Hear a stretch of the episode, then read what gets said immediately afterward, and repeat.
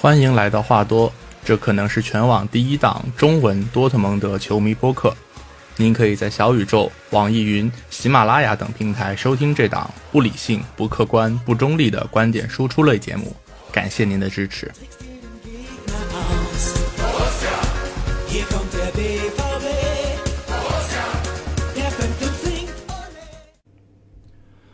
呃，大家好，欢迎来到新一期的话多，我是 Steven。呃，如你所见，从标题可以看到，这确实是一期紧急更新的节目。按照我的原计划，可能是想等赛呃赛季中的这个热身赛全部都踢完，然后新赛季正式开始之前，可能再做一个更新。但是这个如你所知，昨天球队发生了一件非常重大，然后大家都不愿意看到的新闻，所以也是临时决定来加更一期。那因为是临时起意来做的这么一期节目，然后稍微临时的搜集了一些资料，所以可能也没有太严格的去去写这个脚本。然后如果过程当中我表述有一些呃不够有条理的话，大家大家多担待吧。主要追求一个时效性。对，呃，这个重大这个新闻就是对吧？昨天七月十八号的晚上，俱乐部官方宣布，今年夏天加盟球队的中锋阿莱。查出来有睾丸肿瘤的现象，那目前他是已经离开了球队，在瑞士的训练营，回到多特蒙德。那至于后续更多的情况，比如说这个病到底是病情是怎么样的，或者说这个肿瘤是良性的还是恶性的，更多的情况都还需要再做进一步的检查。那俱乐部在和外界通报之前，可能也会尊重球员本人的隐私，会跟球。跟球员包括他的家人来做一些沟通，再来决定是不是要做进一步的这个信息的发布。事儿就是这么个事儿。那确实，这个对于球队来说是一个非常重大的打击，对吧？你今年夏天花了三千多万的这么一笔巨款，买来的一个接替哈兰德的一个人选，也可以说是作为整个前场的一个战术支点的这么一个人物。然后他在。还没有代表球队踢过一分钟的比赛，哪怕热身赛都没有踢过，然后就在一个呃跟球队融合的捏合的一个非常关键的这么一个时间点查出来这样一个尴尬的疾病，然后必须要可能会有一个长期休战的这么一个情况，对于球队来说当然是一个很重大的打击。那其实呃。刚刚重金买过来的前锋，然后就受到了一个这种不可抗力的这个影响。其实有一点让我想起来，一九年卡迪夫城从从南特买的阿根廷前锋萨拉。不过确实萨拉那个要更加的怎么说不幸一些，对卡迪夫城的打击也更大。当时是卡迪夫在英超正在处于一个保级的关键的时候，然后他们在呃冬季转会窗从法甲的南特用一个。队史记录的一个价格，我记得应该是一千五百万还是多少钱？从法国买来了一个阿根廷前锋萨拉，就是他们指望说这个新的前锋能够在呃下半个赛季为他们的保级做出重大的贡献。但是很不幸的是，萨拉在从法国飞到英国去体检啊，然后包括签约等等，这这在。飞行的途中，然后当时是飞机在英吉利海峡出了事故，然后萨拉就不幸的去世了。但是对于呃卡迪夫城来讲，他们的钱已经花出去了，那也没有办法退，等于就是一千五百万白白打了水漂。这个钱对于一个呃英超保级队来说是一个非常重大的打击。那那一年卡迪夫降到了英冠，然后从此在英冠一蹶不振，现在也完全没有要回到英超的一个迹象。那当然，从这个角度上来，从这个角度上来说，确实，这种事情对卡迪夫这个球队的打击，肯定就是萨拉这个事件的这个影响，肯定是比阿莱这个要更加的恶劣。毕竟阿莱，对吧？还只是只是一个生病，但是那边萨拉就直接人就去世了。两件事情确实不可同日而语，但是多少有一点类似吧。就是你花了很大的价钱买来了一个。对他寄予厚望的一个前锋，但是一分钟都没有代表你打过比赛，他就已经出了一个状况，可能会，其实包是是对你整个球队的运营的计划，其实都是一个非常非常重大的一个影响。呃，不过呢，其实呃也不用太过于担心，因为。体育界其实也有很多这种抗击癌症，然后呃就是抗抗击癌症，然后呃最后成功的这个就是战胜病魔的这个例子，比如说呃早几年巴萨的那个法国后卫阿比达尔，对吧？阿比达尔当时是什么癌来着？肝癌还是好我我忘了，好像是肝癌，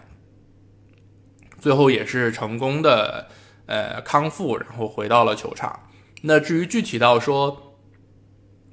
具体说到这个睾丸肿瘤，其实呃，足坛包括体育界也是有一些先例的。比如说，呃，以前阿根廷国家队的边锋纽卡斯尔的阿根廷名将古铁雷斯，古铁雷斯当时是一三年十月份的时候，当时做了一个睾丸肿瘤的手术，切掉了半边睾丸。然后他十月份做的手术，然后冬窗其实他就已经回到了球队，然后被纽卡斯尔租借到了诺维奇，然后下半赛季在诺维奇零星踢了几场之后，然后到了一四年的夏天，他又开始接受化疗，但是最终在一四年底就正式的宣告复出了。所以呃纽呃古铁雷斯的这个这个情况相对复杂一些，所以他整个。就是从前到后，整个康复的时间会比较长。那另外一个例子是 NBA 的当年 NBA 的中锋，一个巴西中锋叫内内希拉里奥。如果有这个资历相对深一些的 NBA 球迷，可能会对这个大哥有印象。他是在零八年一月份的时候查出来恶性的睾丸肿瘤，也是当时就切掉，呃，也是当时就做了手术切掉了一个。然后手术之后只过了两个半月的时间，他就在三月底就正式的复出了。就其实这个，就这个东西，它的，嗯，怎么说，康复时间可能并没有大家想象的那么那么的那么的持久。当然，这个可能也，呃，取决于很多因素，比如取决于他本人的这个病情，包括也取决于医疗条件等等等等，取决于不同的因素。但是，呃，确实不需要太过的担忧吧？对。像内内，他当时做完这个恶性的肿瘤手术之后，休息了两个半月就复出，然后这是零七零八赛季，然后在紧接着的零八零九赛季，他就打出了整个职业生涯的最佳的表现，不管得分还是篮板，都是生涯就整个职业生涯最高打成绩数据最好的一个赛季。这是希拉里奥内内希拉里奥，那再往前还有一个足坛名宿是。曾经在沙尔克踢过球的丹麦前锋桑德，桑德是一九九八年世界杯踢完世界杯之后查出来有睾丸癌，但是也是很快的做了一个手术，然后很快的就恢复了健康，甚至都完全没有影响到他在九八到九九赛季的表现。他是九八年夏天踢完世界杯查出来有癌，然后立马就进行了手术治疗，然后九八九九赛季就完全恢复健康，开始参加这个丹麦的。丹麦联赛的比赛，九八九九赛季他在丹麦踢了三十一场联赛，打进了十九个球。然后踢完这个赛季之后，他就去了沙尔克。一九九九年夏天到了沙尔克，然后在零零到零一赛季，他在德甲打进了二十二个球，拿到了德甲金靴。所以就是呃，通过前面这几个案例，其实都可以看出来，就是呃，睾丸肿瘤或者说睾丸癌对于运动员。影响肯定是有，但是，呃，第一就是他的康复时间可能并没有很多人想象中的那么那么的长。另外呢，就是在呃康复之后，其实可能对球员的这个竞技状态也并不会有一个非常巨大的影响。呃，目前看应该是这样，所以我觉得我们可以就是对阿莱保有一下期待，就是希望他能够呃尽快的。战胜这个疾病，然后尽快的恢复健康，尽快的恢复到球场上。同时，我们也可以对他在复出之后的表现还是稍微有一些期待，就是他的水平应该不会下降太多。呃，但其实，呃，在体育界关于睾丸癌最著名的一个病例，应该是美国的自行车手阿姆斯特朗，对吧？他后来拿了，他是二十二十几岁，反正也是挺年轻的时候查出来有睾丸癌。但是在做了治疗之后复出，然后拿到了七次，呃环法自行车赛的冠军，这确实是一个呃，最著可能是最著名的一个体育圈的一个，就是从睾丸癌的这个病魔里面走出来的这个例子。但是，毕竟阿姆斯特朗是一个实锤靠嗑药来来拿好的比赛成绩的这么一个人，所以在这不提也罢，稍微说的有点远。呃，再就是说回来，阿莱的这个病情，就是我觉得阿莱现在这个这个情况，其实对于特尔基奇来说会是一个非常重大的考验，甚至可以说是特尔基奇。包括算上他上一次救火带的那半个赛季到现在以来，特尔季奇所面临的最大最大的一个考验，因为我们都知道阿莱是作为哈兰德的替身来引进的，等于是等于是就是你前场的一个战术支点的这么一个这么一个地位。那在这样一个战术支点可能会长期缺阵的情况下，你主教练要怎么样的布置进攻，这对于他来说会是一个必须要面对的一个课题。当然，我们现在前锋位置上其实人手还还行，对吧？有新买的阿德耶米，有马伦，还有据说正在谈续约的穆科科。但是这几个人他们的类型肯定跟上赛季的哈兰德也好，包括跟现在的阿莱也好，都不是同一个类型的人。那对于这种可能，呃，就是并不是那种身高体壮，但是可能速度比较快，然后比较灵巧的这种前锋来讲。你需要打得更加的精细一些。其实我们看，呃，去年英超最好的两支球队曼城和利物浦，他们也都没有所谓的高中锋，对吧？利物浦，尤其是利物浦，像利物浦的呃这个中锋，他要么是若塔，要么是马内，就是这两个人显然都不是那种传统意义上我们认为的高中锋。但是，嗯，克洛普用一个很好的体系，用一个很。怎么说很成熟的一个压迫进攻的一个体系，然后再配上确实前场几个人有很强的个人能力，也一样能够打出来很好的效果。联赛拿到亚军，然后包括国内杯赛也都是拿了冠军，然后在欧冠上也是在决赛一度把皇马打得非常的狼狈。所以就是说，呃，现代足球的这个战术体系、战术流派有很多种，不是说你一定要有高中锋你才能够出成绩，但是。这样的话，对于教练的整个体系的搭建，包括对于前场几个球员的个人能力，其实要求都会相对的比较高。这个就我们知道，虽然我们的球员可能个人能力不能和马内和萨拉赫相提并论，但是那我们就打个折嘛，对吧？你说把马内、萨拉赫、若塔什么这几个人用好了，能打到这个欧冠决赛，那我们球员水平比较菜，我们。打到我们期待一下欧冠出线，是不是应该还是是可以期待一下的，对吧？就是打还是可以打的，就看教练看教练怎么部署。这个对于新手教练特尔基奇来说是很重要的一个考验。呃，另外我觉得我推测啊，就是这次阿莱的这个病情会在很大程度上加快球队和穆科科续约的一个进程，包括穆科科本人可能也会看到。嗯，可能会以阿莱这次的生病作为一个契机，来获得更多的出场机会。那同时，对于球队来说，其实对于穆科科的这个需求也会更加的怎么说？更加的急迫，可能也会加速和他续约谈判的一个进程。那除了和穆科科续约之外，我觉得还有很小很小的可能。会通过租借或者是一些比较成本相对低一些的手段去再引进一个前锋，但是以我对于多特蒙德这支球队的了解，我觉得这样的可能性是微乎其微的。但不管怎么说，呃，阿莱的这次生病其实不光是给特尔基奇出了一个难题，同时也是给我们的足球总监凯尔在。转会窗的最后这一个半月，又提出了一个新的课题。除了像我们上一期说的要甩卖掉一些，呃，所谓的冗员之外，可能在前锋这个位置上也需要相应的有一些动作。不管是和穆科科在续约也好，还是说再去找一个临时的前锋也好，这我觉得都是，呃，可以预见或者说是不可避免的一个事儿。那至于具体怎么操作，就再观望一下吧。毕竟到转会窗结束，其实还有挺长时间的，留给凯尔的时间还有很久。那讲完阿莱的这个生病、肿瘤的这个事件，然后我们再来稍微的讲一下昨天，正好就是昨天晚上，呃，球队和瓦伦西亚踢了一场热身赛，最后这场是一比三输掉了这场比赛。呃，我昨天是在 B 站看的直播啊，B 站我们的那个呃多特蒙德的球迷自媒体黄黑普鲁士他们在 B 站开了一个直播间。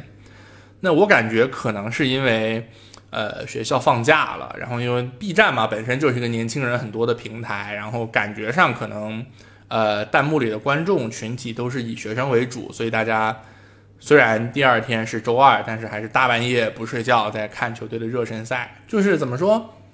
一方面，你确实可以感受到这些球迷，他们对于球队是很有热情的。不管他们，不管是从像刚才讲他们的这个时投入的这个时间，对吧？大半夜一点一点钟开始的这么一场热身赛，他们也会花时间去看。同时，你也能从他们的名字看出来，就是，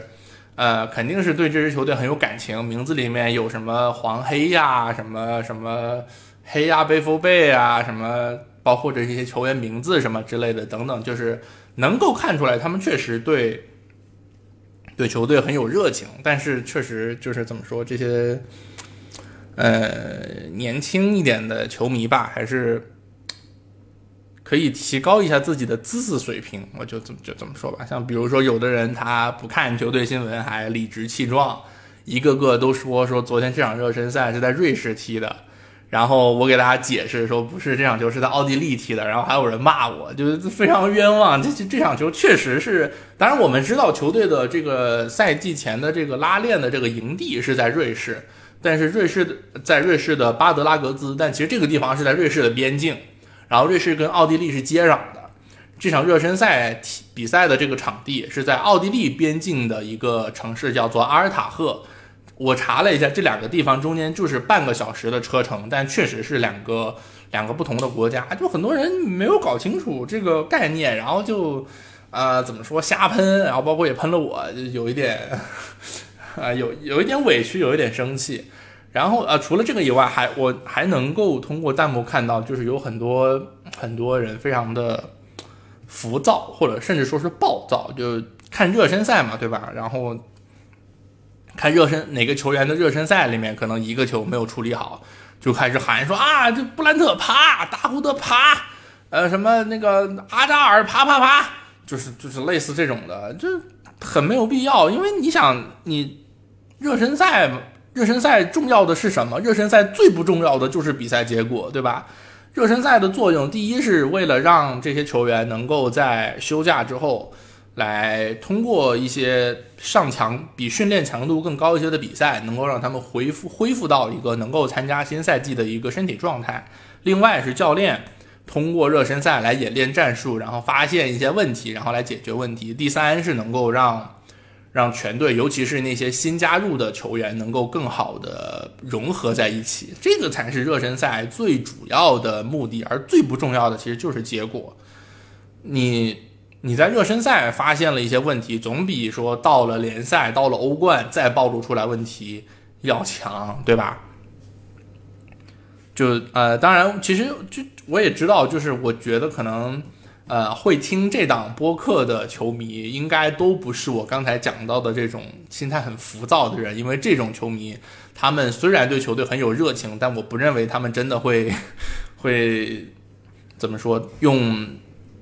用半个小时甚至更长的时间来听这样的一期播客，我知道能听这个节目的球迷可能都是相对来讲会怎么说，呃，冷静一些，或者是，呃，怎么就是对球队包括对足球了解更多一点的球迷，我觉得应该是这样的类型。呃，尽管如此，但我还是希望就是大家能够尽可能的，就是能我能够通过录这样的一期节目，录录这样的一档节目，能够让。更多的人就是稍稍微的传播一下，就是你热身赛最重要的是什么？就是能够怎么说，让大家不要太太着急、太浮躁的去看比赛吧。就是你热爱球队当然是一件好事儿，但是嗯，也没有必要太过于的怎么说着急上火啊。讲的 讲的稍微有一点远，刚才这段发言可能会可能会得罪一些人，非常抱歉，确实是心里的一些肺腑之言啊。讲回讲回对巴伦西亚的这场热身比赛，呃，这场的上半场其实基本上是能够看到球队的一个主力框架的，摆了一个四二三幺的首发，门将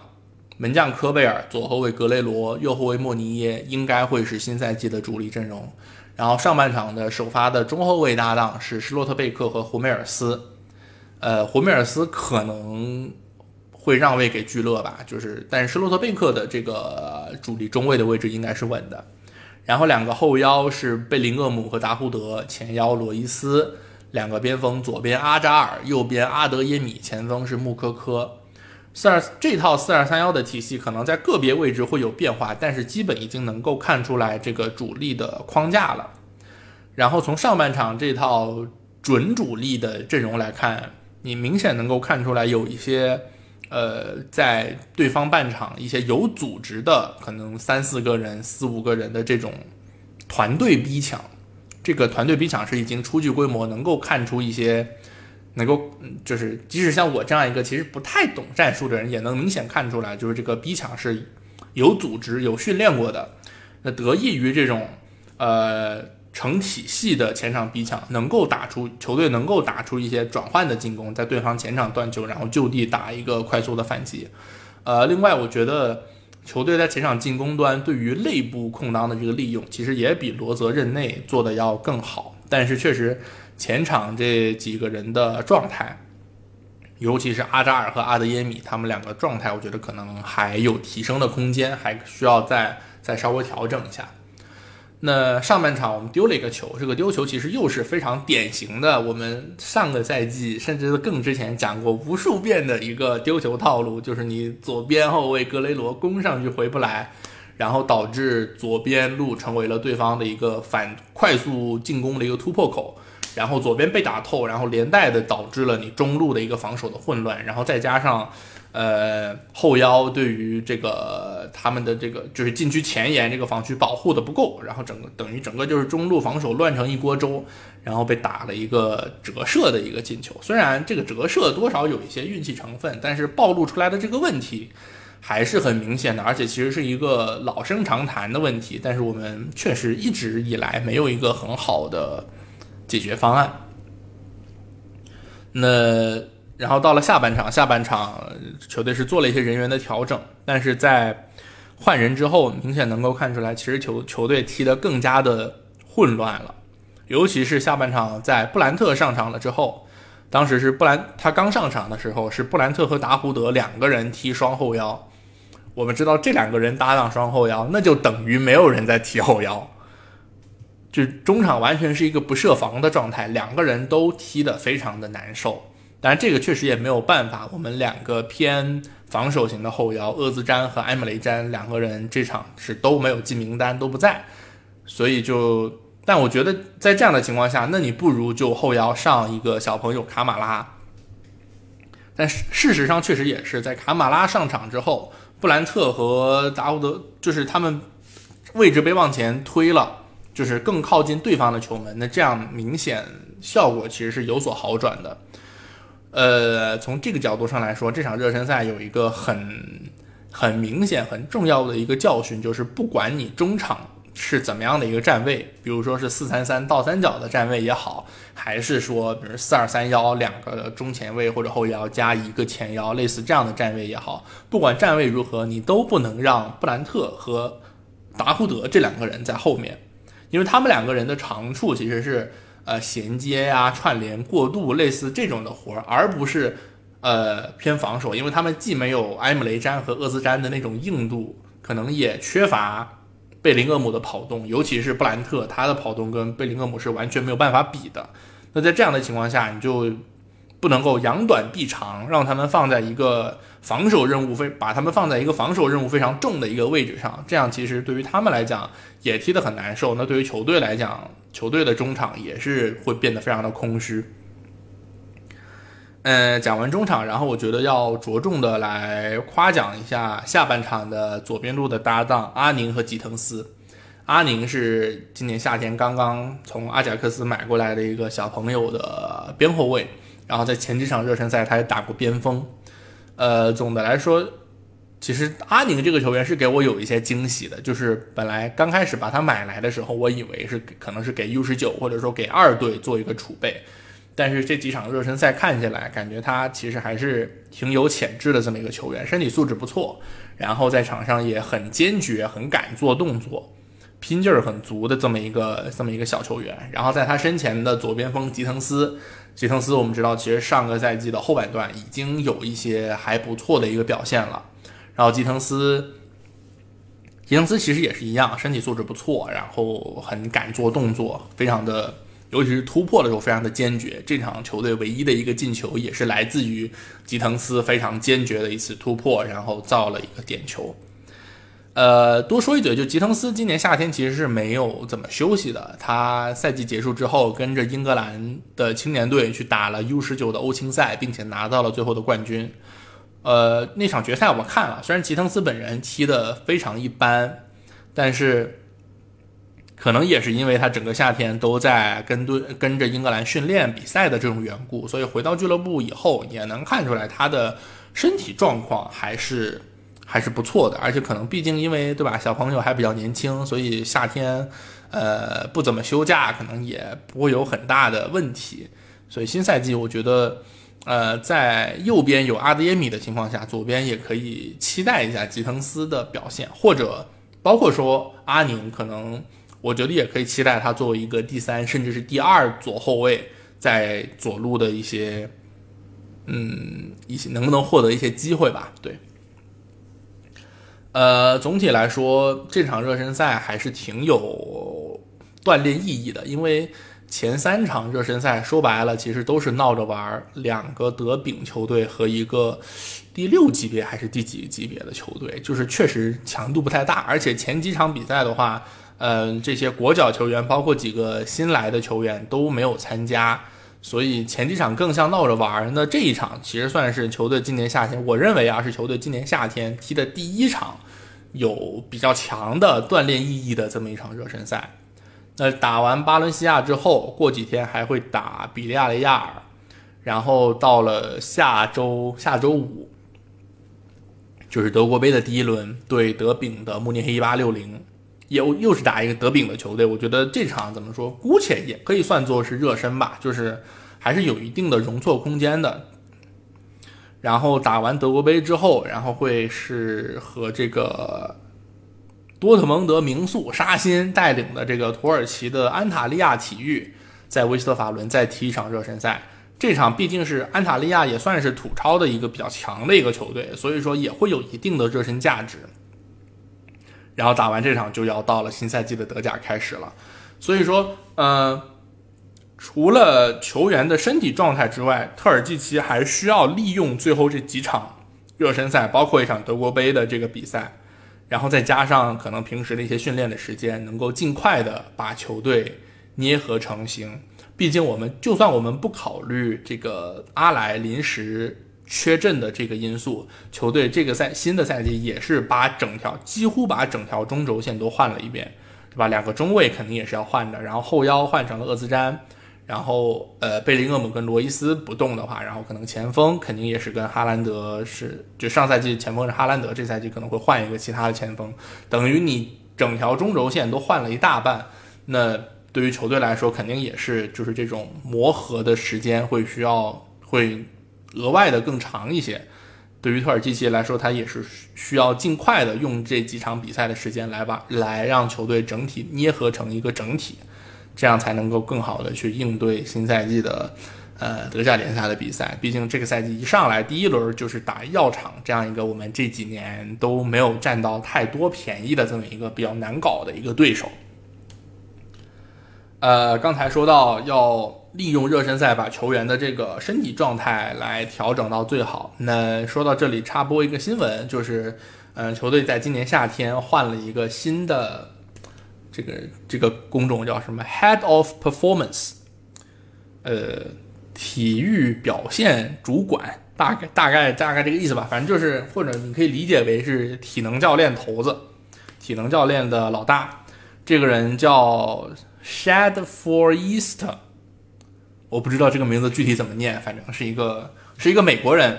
然后他是曾经长期的在德国国家队和阿森纳打两份工。他从零四年开始就在德国队做兼职的体能教练，然后从一四年开始，在德国队和阿森纳两边来回跑都有工作，然后今年夏天是从阿森纳跳槽来到了来到了多特蒙德，同时他在德国队的那份工作还还在继续的在做。那这个体能教练他合作过的名帅包括有温格、有埃梅里、有克林斯曼、有勒夫、有弗里克，可以说也是一个经经验比较丰富的这么一个体能教练。呃，可能球队也是觉得过去几年球队的。球队在球员的身体表现这方面还有一些提升的空间，所以可能也可以期待一下，就是这样一个新的、新的经验非常丰富的体能教练，能不能给给球队带来一些新的东西，可以再慢慢的看一看。那至于说，呃，很多人可能都非常关心的这个转会操作方面，暂时还没有什么新的动向。唯一稍微值得一提的就是昨天。呃，凯尔接受了罗尔新闻的采访，他是明确的表示不打算在今年夏天卖掉布兰特。同时，布兰特本人他也在采访里说，说不打算在今年夏天离队，要留下来，可能还是想踢世界杯吧，想要一个更加稳定的一个平台，能够为世界杯再做一个最后的冲刺。呃，多说一嘴，布兰特，就布兰特这个球员，其实在昨天的这个热身赛，你能够看出来。只要你把他放在一个合适的位置上，他的这个持球推进啊，包括一些呃串联衔接什么之类的，呃，功力还是在的。只要你别让他去去像贝林厄姆一样全场疯跑，或者说像像厄兹詹一样作为一个后场的一个防守型的这么一个兽腰，你把它放在合适的位置上，布兰特还是有能力的。呃，我也不止一次的在节目里面表达过对布兰特这个球员的的偏爱，希望他新赛季能够越踢越好吧。行，那这就是今天这期临时加更的新节目的全部内容。那下一次什么时候更新呢？不知道，下一次再说。呃，行，那这期就先这样，我们下一期再见吧，拜拜。